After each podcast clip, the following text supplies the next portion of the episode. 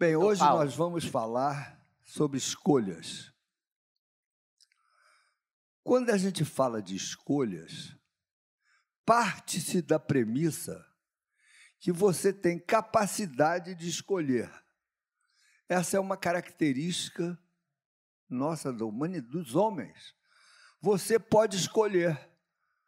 Você pode escolher ir nessa direção, ir nessa direção.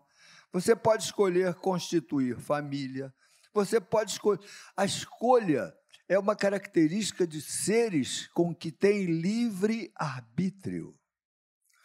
Você não é como um animal irracional. Você tem livre arbítrio. Você pode escolher o que fazer da sua vida. É a nossa imagem e semelhança de Deus. É lógico, é por isso que nós somos imagem e semelhança de Deus. Eu não sou imagem de Deus porque eu tenho nariz. Eu sou imagem de Deus porque eu tenho livre arbítrio, capacidade de decidir. Hoje nós vamos falar de escolhas e nós escolhemos duas mulheres muito interessantes na Bíblia para falarmos desse, desse tema escolhas. Porque, meus irmãos, dependendo das nossas escolhas, nós vamos ter vida ou vamos ter morte. O nosso destino está condicionado às nossas escolhas. Então, presta atenção e quais serão as suas escolhas daqui para frente. Nós vamos falar de duas irmãs que muitos de vocês já conhecem. Marta e Maria, amigas de Jesus, irmãs de Lázaro. E eu me identifico muito com esse texto, porque eu acho que eu sou uma Marta tentando constantemente ser uma Maria. Aí você vai ver por quê. É essa ambiguidade que a gente tem de, de querer fazer as coisas da nossa vida secular, bem feitas, com carinho, com dedicação, e também querer buscar a Deus, querer servir a Deus. E muitas vezes essas coisas entram em choque na nossa vida. Muitas vezes a gente não sabe equilibrar o tempo para Deus, a importância das coisas de Deus e a nossa vida de serviço. Vocês que estão aqui hoje, domingo à noite, parabéns, hein? Vocês já estão meio caminho andado, viu? Escolheram hoje à noite, né, uma noite que para o carioca parece quase que uma noite siberiana, mas escolheram estar na casa de Deus. O texto que nós escolhemos encontra-se em Lucas, capítulo 10, versículos 38, que é a história, uma história de Jesus e os seus discípulos eles estavam indo de caminho, entrou Jesus num povoado. E certa mulher chamada Marta hospedou na sua casa. Tinha ela uma irmã chamada Maria, e esta quedava-se assentada aos pés do Senhor ao ouvir-lhe os ensinamentos. Marta agitava-se de um lado para o outro, ocupada em muitos serviços. E então aproximou-se de Jesus e disse: Senhor, não te importas de que minha irmã tenha deixado que eu fique a servir sozinha? Ordena-lhe, pois, que venha ajudar-me. Respondeu-lhe o Senhor: Marta, Marta, andas inquieta e te preocupas com muitas coisas. Entretanto, pouco é necessário, ou mesmo uma só coisa. Maria, pois, escolheu a boa parte, e esta não lhe será tirada. Para a gente ter uma ideia do cenário dessa situação, receber alguém em casa era questão de honra do Oriente, ainda hoje. Né? E imagina um convidado como Jesus, o Senhor Jesus era muito querido naquela região de Betânia. E dizem os historiadores que Jesus devia frequentemente andar com, no mínimo, de três quando ele estava com Pedro, Tiago e João no barquinho. De três até 50 pessoas. Já pensou? Então Lázaro manda avisar as irmãs: olha, dentro de meia hora eu estou chegando aí. Vamos, vamos, por baixo. Mais 10 Com uns 15. Estou chegando aí com 15 homens que andaram aqui, estamos com Jesus, andando por aí, nós estamos com a fome danada. Gente, homem tem fome, né? É uma coisa. E então mandam avisar que em meia hora está lá. Você já pensou? A loucura de pensar se tem um mantimento em casa, se não tem, se tem a farinha para o pão, como é que vai ser, se tem. Eu imagino isso. Eu lembro muito disso porque meu pai fazia umas coisas dessas com a minha mãe, entendeu? E eu, criança, eu via a mamãe ficar quase sem cor, né? Desbranquiçada, porque ele, inclusive, não avisava. Ele já chegava na porta, assim, com os dois ou três. Gente. Se eu fizesse isso, eu era um homem morto. Ué, de vez em quando acontece isso com a gente também. Pois bem, vocês imaginam essa situação. Embora o convidado fosse muito estimado, Marta ficou, meu pai do céu, o que, que eu vou fazer? Eu não sei se naquela época tinha macarrão, mas é uma solução fantástica. Macarrão, se tiver umas duas ou três. Então põe água no suco feijão. de né? tomate aí, mas o feijão é até mais difícil, tem que ter panela de pressão para cozinhar rápido. A melhor coisa é um macarrãozinho. Mas é muito provável que a casa de Lázaro fosse uma boa casa. Porque para receber um grupo assim, normalmente as casas eram até de um cômodo só. Para ter uma cozinha, uma sala, alguma coisa assim, era uma casa boa, tá?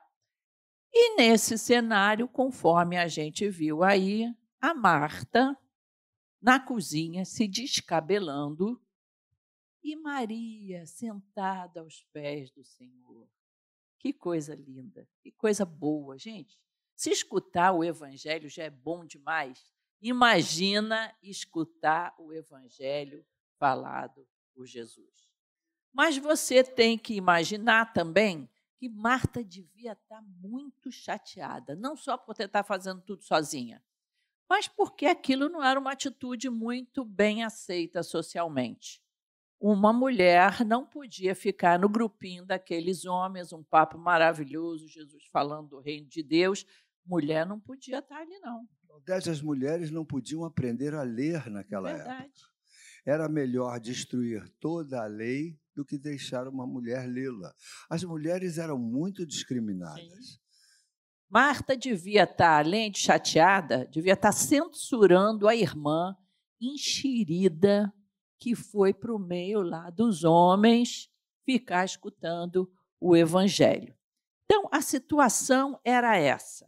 Marta se descabelando e Maria curtindo Agora, a palavra. Claudete, eu imagino Maria ouvindo os ensinamentos de Jesus.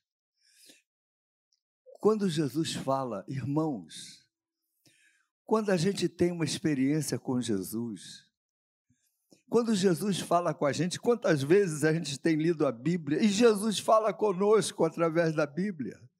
O Senhor coloca coisas no nosso coração, o Senhor nos abençoa.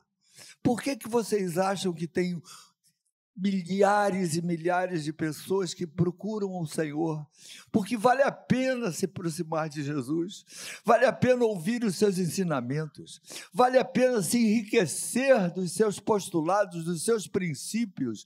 Jesus Cristo entra no coração da gente e opera um milagre, muda o nosso caráter, muda a nossa forma de pensar.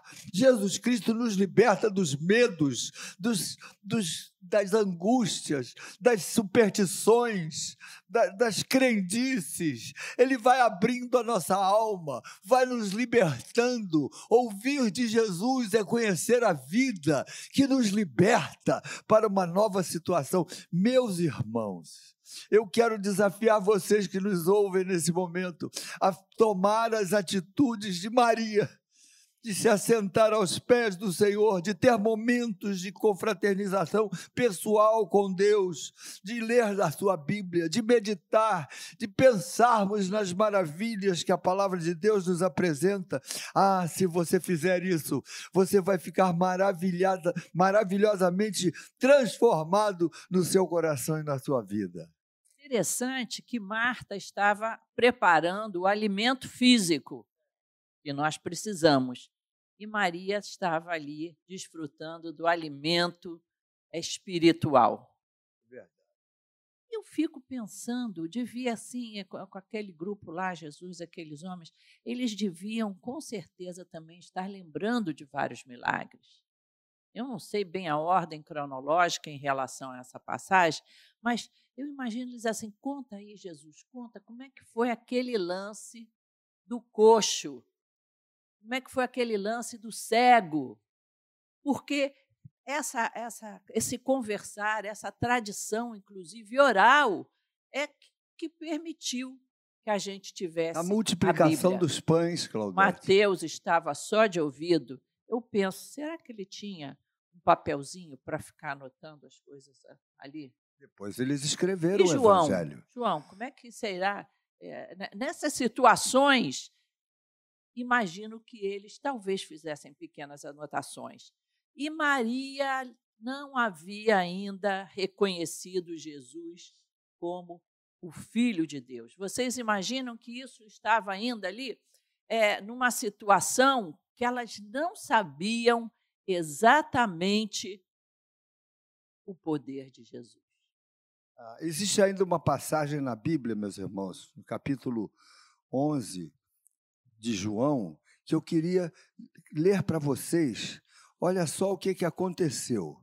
Capítulo 11. Lázaro ficou enfermo. Esse, esse moço, o irmão delas, o dono da casa, que Jesus estava lá, ele ficou enfermo e, e, e Jesus, ao invés de. Avisaram a Jesus que Lázaro estava enfermo, mas Lázaro, Jesus não foi. Então, acabou que passou-se o tempo, a doença ah, se agravou, Lázaro morreu. E não é que depois de quatro dias, Jesus chega na casa de Marta e de Maria. Estava enfermo Lázaro e Lázaro tinha morrido. Disse, então, quando muito dentre os judeus tinham vindo ter com Marta e Maria para consolar a respeito do irmão que havia morrido. Marta, quando soube que vinha Jesus, saiu ao seu encontro. Maria, porém, ficou sentada em casa. Então existe um diálogo entre Marta e Jesus na aldeia fora da, da cidade. Aquilo era, era uma pequena aldeia. Quando, quando a gente sabe que Jesus estava fora da aldeia era questão de alguns metros, talvez, porque tudo ali era, era pequeno. A própria Betânia, que foi o lugar onde aconteceu isso, era uma aldeia pequena. E as pessoas costumam é, é pintar a Marta como uma espiritual assim de segunda categoria, né? Mas a gente vê nesse texto aqui que Marta era uma mulher de atitude. Disse, pois, Marta a Jesus: Senhor, se estiveras aqui, não teria morrido meu irmão. Quer dizer, ela sabia que a presença de Jesus muda as coisas. Ela sabia disso. Se tu estivesses aqui, ele não morria. Mas também sei que, mesmo agora, tudo quanto pedires a Deus, Deus te concederá. Eu estou lendo João 11, versículo 22. E declarou-lhe Jesus: Teu irmão há de ressurgir. Ela, eu sei, replicou Marta, que ele há de ressurgir na ressurreição, no último dia, é, quando, quando o céu e a terra se desfarão e nós seremos ressuscitados, é, é uma prova de que Jesus vai voltar um dia, a ressurreição do último dia vai acontecer. Nós evangélicos cremos nisso. O nome da nossa igreja, Maranata, significa isso. Ora, vem Jesus, vem e, e estabelece novos céus e nova terra. e uma nova Jerusalém para a qual nós iremos. Ela disse: Eu sei, na ressurreição no último dia ele vai ressuscitar. E disse-lhe Jesus: Eu sou a ressurreição e a vida. Quem crê em mim, ainda que morra, viverá. E todo o que vive e crê em mim não morrerá eternamente. Creis isto? Creis isto? E ela disse: Sim, Senhor. Eu, respondeu ela, eu tenho crido que tu és o Cristo, o Filho de Deus, que deveria vir ao mundo. Que afirmação, Claudete. Uma de Pedro, né? Quando Jesus perguntou a Pedro: O que você pensa que eu sou? Tu és, tu és o, Cristo, Cristo o, o Filho, do, do Deus vivo. vivo. Marta também fez essa declaração. Mesma declaração. Eu creio que tu és o Cristo, o ungido, o Filho do Deus vivo. Irmãos, quando nós cremos assim, não há problema grande de no, demais para nós. Quando nós cremos assim, não há dramas terrível demais para que nós enfrentemos. Quando nós cremos que Jesus Cristo é o Filho do Deus vivo, que tem poder, nós cantamos no início dessa reunião: poderoso Deus, poderoso Deus, é um Deus que tem poder para mudar as nossas circunstâncias. Você pode ter as suas circunstâncias mudadas se você crer que Jesus Cristo é o Filho do Deus vivo. Eu acho tão incrível que Jesus vê dentro do nosso coração. E ele, no texto anterior que nós lemos, ele fala: Marta, Marta. Era uma maneira carinhosa de se falar naquela época bíblica, né? É Simão, Simão, é outra jeito que Jesus também falou, Jerusalém, Jerusalém, até Saulo, Saulo, falar duas vezes o nome, né? E ele fala: Marta, Marta, você está inquieta e te preocupa com muitas coisas. Ele vê o seu coração inquieto. Ele percebe a sua necessidade. Muitas vezes pode ser que o seu rosto passe despercebido para as pessoas que moram junto com você ou que trabalham com você. Mas o Senhor conhece a inquietude do teu coração. E o Senhor tinha visto dentro de Marta. Não era apenas uma crítica à irmã, era uma inquietude, talvez sobrecarregada, preocupada com algo mais, e o Senhor percebeu isso no coração dela ansiedade, responsabilidades, mais sonhos e mais atividades que você é capaz de realizar. Esses dias eu recebi da pastora Isabel uma reflexão que eu achei muito interessante. Lá em Provérbios 31, diz que a mulher é como é, é, um navio mercante, né? que de longe traz a, os seus uh, uh, víveres, né? as coisas que precisa. E aí eu fiquei pensando no navio. Você sabe que um navio ele não pode estar nem vazio demais e nem cheio demais. O, o navio vazio ele tinha que ter lastro. Eram as pedras portuguesas que o navio vinha vazio para Portugal, essas pedras que perturbam o salto das mulheres, tremendamente horrível isso. Então os navios vinham vazios, trazendo as pedras, e eles voltavam cheios, levando o açúcar, o café. Mas o navio também não pode ultrapassar a sua capacidade de carga. Tanto que quando ultrapassa. Aqui por é. isso que as pedras isso. dos cais do Rio de Janeiro foram Irmãos, com pedras portuguesas. Pastor Isabel mandou isso para mim, por causa lá do, do piripaque que eu tive semana passada, fruto de navio sobrecarregado. Então é algo que a gente precisa entender. Va navio vazio demais, ó, tomba. Gente que também não faz nada na vida, ou encostado, também não vai a lugar nenhum. Vai é, virar e naufragar. Mas se você também tiver com uma carga maior do que a sua capacidade, também não é legal. Claudete Filipenses, a carta de Paulo aos Filipenses, fala exatamente sobre isso. Que diz assim, Filipenses, capítulo 4, versículos de 6, 6 e 7, que diz assim: Não andeis ansiosos de coisa alguma. Em tudo, porém, sejam conhecidas diante de Deus as vossas petições pela oração, pela súplica, com ações de graça. Então, meus irmãos, é isso que Deus espera de nós. O 7, o 7 é fundamental, verso 7. E a paz de Deus, que excede todo o entendimento, guardará o vosso coração e a vossa mente em Cristo Jesus. Você quer, você quer ter a paz de Deus guardando a sua mente? Você quer que Deus guarde a sua mente? Pois então, meu filho, comece a jogar fora a ansiedade, lançando fora essas coisas e se apegando à palavra de Deus, às súplicas, pela súplica, com ações de graça, sendo grato a Deus pelas coisas que Deus tem feito nas nossas vidas. Senhor, e a gente tem que se lembrar sempre porque, irmãos, a gente não vem à igreja para aprender nada novo. Nós viemos à igreja para ter comunhão, mas para lembrar das grandes coisas que Deus tem para nós.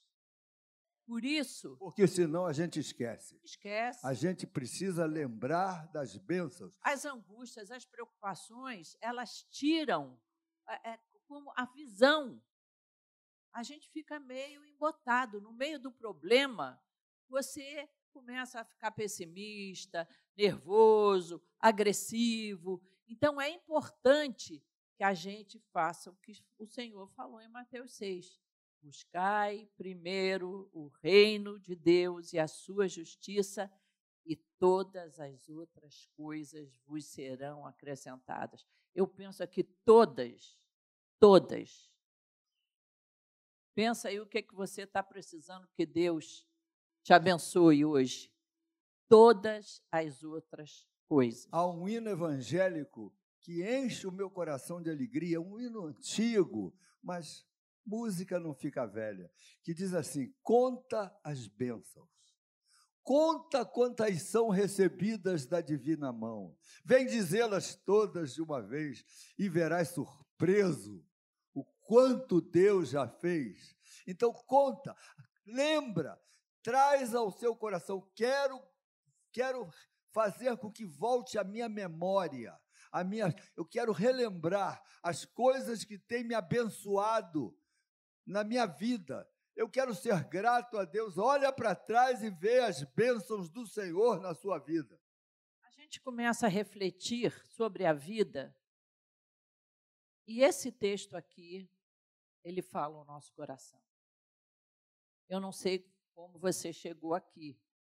Muitas vezes a gente chega cheio de preocupação. É? Pastor também, pastora, né? A gente chega aqui e deixa muitas vezes em casa, para trás, na família, grandes preocupações. Mas lá em Lucas 10, 42, o Senhor Jesus diz para Marta: pouco é necessário. Entretanto, pouco é necessário. A gente quer resolver muitas coisas, decidir muitas coisas. E o Senhor Jesus disse para Marta: Marta, pouco é necessário, ou mesmo uma coisa só. Paulo, como é que a nossa necessidade existencial pode se resumir a uma coisa só? E aí a gente fica pensando: que coisa é essa? Que coisa é essa que é uma coisa só? que eu preciso. Então, é, sentar-se aos pés de, Jesus. Deus, você não precisa de carro, você não precisa de casa própria, você não precisa de roupas de grife, você não precisa de, de comer comidas diferentes. Você precisa de uma coisa só. Já pensou nisso? Uma coisa só. E o que, o que, que eu preciso que é só uma coisa? É quando eu me encho do Espírito Santo, meus irmãos. Quando Jesus Cristo vem sobre a minha vida e me ilumina, me mostra o seu caminho, muda o meu palavreado, muda o meu pensar, muda as coisas que eu amo, muda as coisas que eu quero valorizar. Eu passo a, a abrir mão de algumas coisas em detrimento e, e, e por causa de outras mais importantes. É, é, há um versículo na Bíblia, Caldete, que mexe muito comigo, que diz assim: quando apartares o precioso do vil, tu serás boca de Deus. Que coisa! Eu passo a ser boca de Deus quando eu aparto o precioso do vil. Quer ser boca de Deus? O que, é que é isso, ser boca de Deus?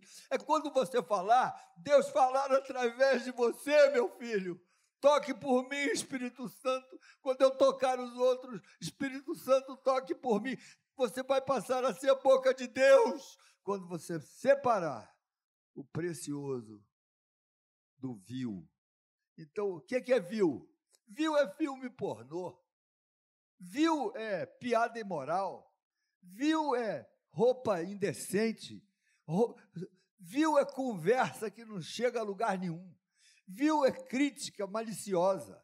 Vil é desenvolvendo um ódio e uma, e uma, e um, uma, uma rejeição para as pessoas, por isso ou por aquilo. O Brasil agora anda polarizado. Tem gente de um lado e gente de outro. Quem é do lado odeia do outro lado. E você pensa que o ódio é de um lado só, o ódio é dos dois lados. Tem gente que odeia do lado de lá e tem gente que odeia do lado de cá. O Brasil está polarizado. Isso me entristece muito, porque afinal de contas, nós somos um país, um povo bom, um povo ordeiro, um povo de coração, os outros países nos admiram e agora nós estamos perdendo essa característica de porcaria de política. Já notaram isso?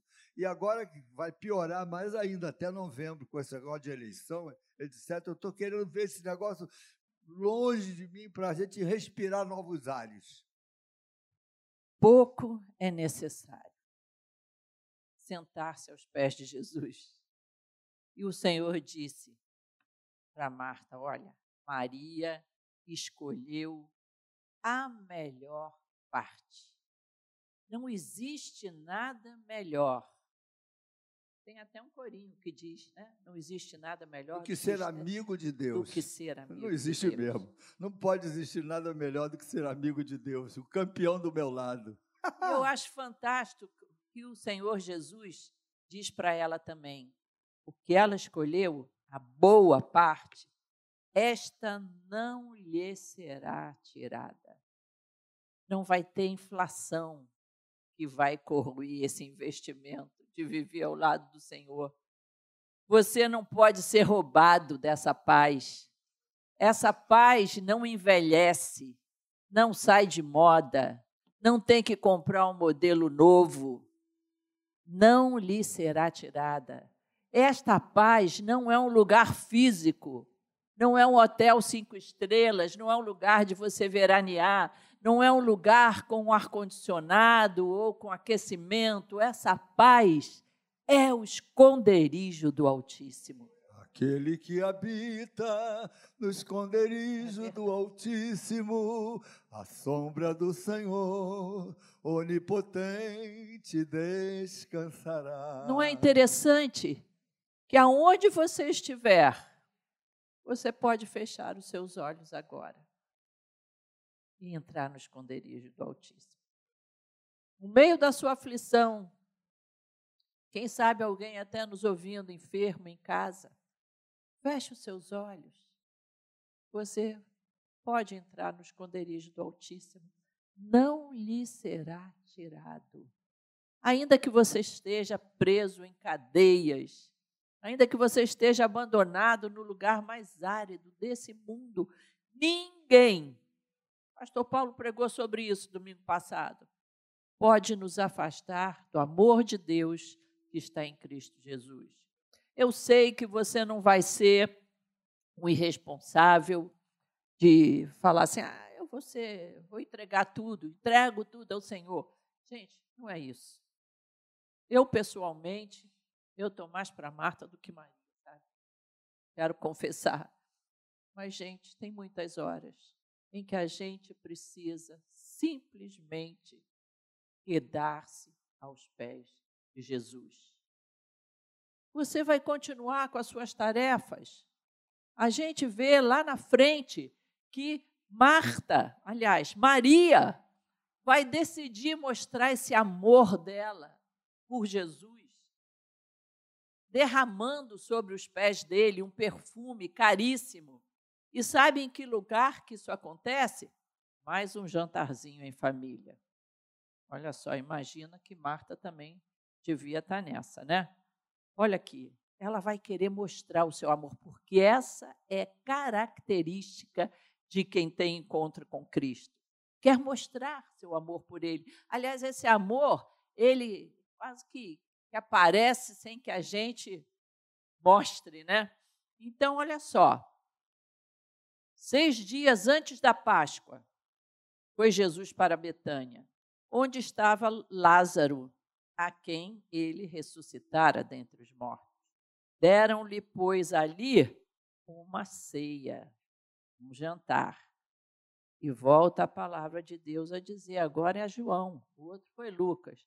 Agora João diz: Marta Nós estamos servia. lendo João 12, versículos de Dois. 1, 2 e 3. E olha aqui, Marta servia, sendo Lázaro um dos que estavam com ela à mesa. Então Maria, tomando uma libra de bálsamo de nardo puro, que é um perfume, muito precioso, ungiu os pés de Jesus e os enxugou com os seus cabelos.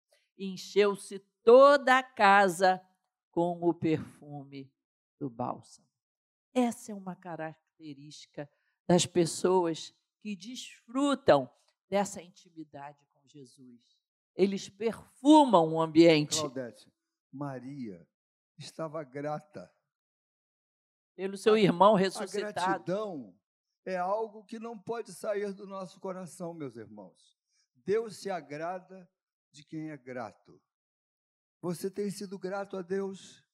Você tem se lembrado das bênçãos de Deus na sua vida?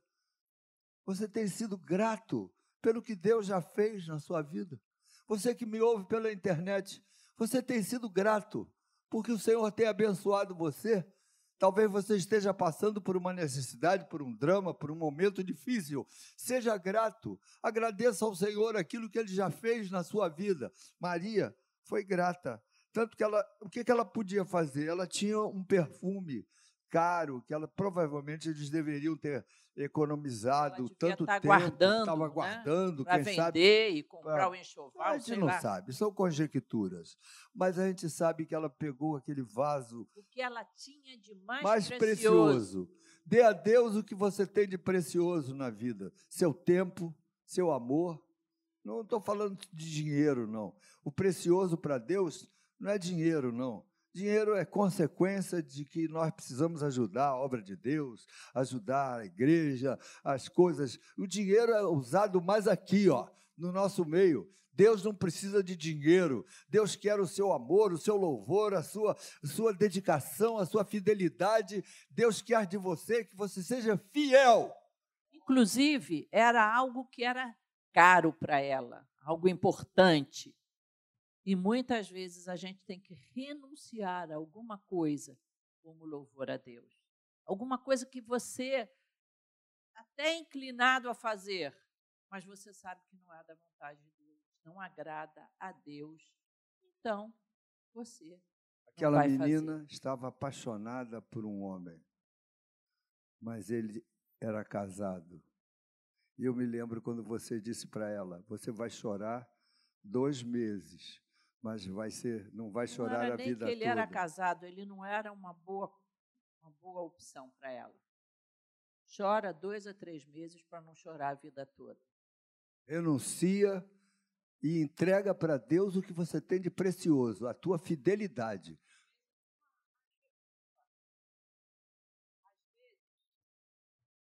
Às vezes até uma aventura. Um, caso, uma pessoa nova, que a pessoa se deslumbra, um, um prazer imediato, alguma coisa que você pensa, ah, eu tenho direito de ser feliz. Mas você renuncia. E isso é como perfume aos pés de Jesus. E quando nós escolhemos a boa parte, a bênção transborda transborda de nós. Abençoa. O perfume perfumou a casa toda. Imagina a vizinhança. Opa, imagina.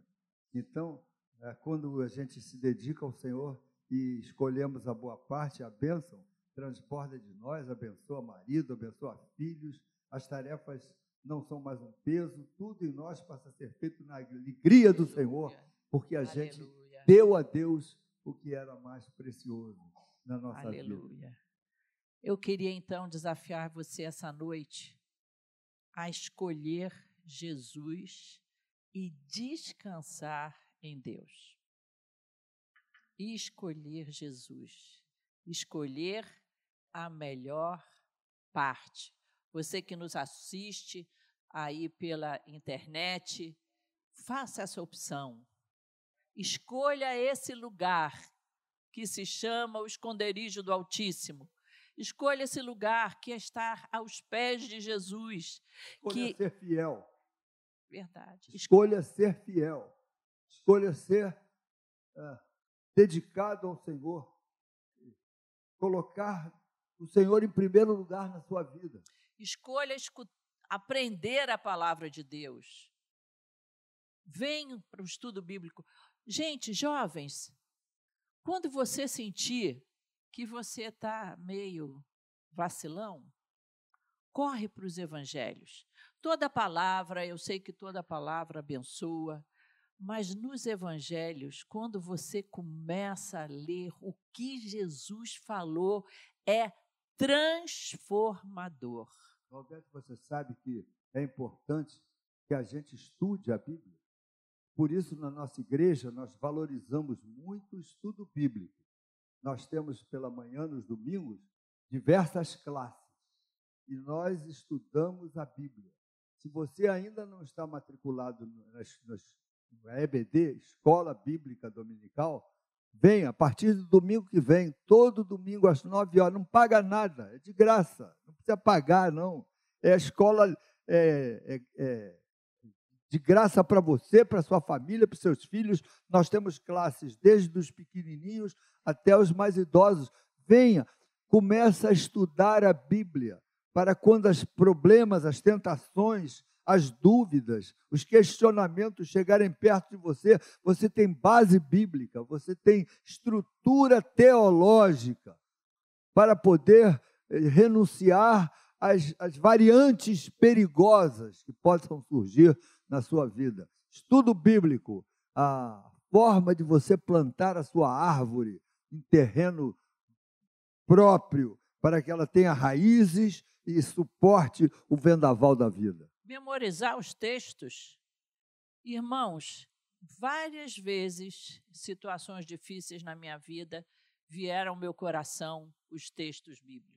Por isso que é tão importante as crianças aprenderem os textos bíblicos. Numa situação de enfermidade séria do Paulo, logo o Senhor mandou no meu coração o Salmo 41. Deus é o nosso refúgio e proteção, socorro bem presente na angústia. Socorro na angústia. E quantas vezes, irmãos, Deus tem falado ao meu coração e me alertado sobre várias coisas porque eu guardei, eu tenho guardado a palavra no meu coração para não pecar contra o meu Deus.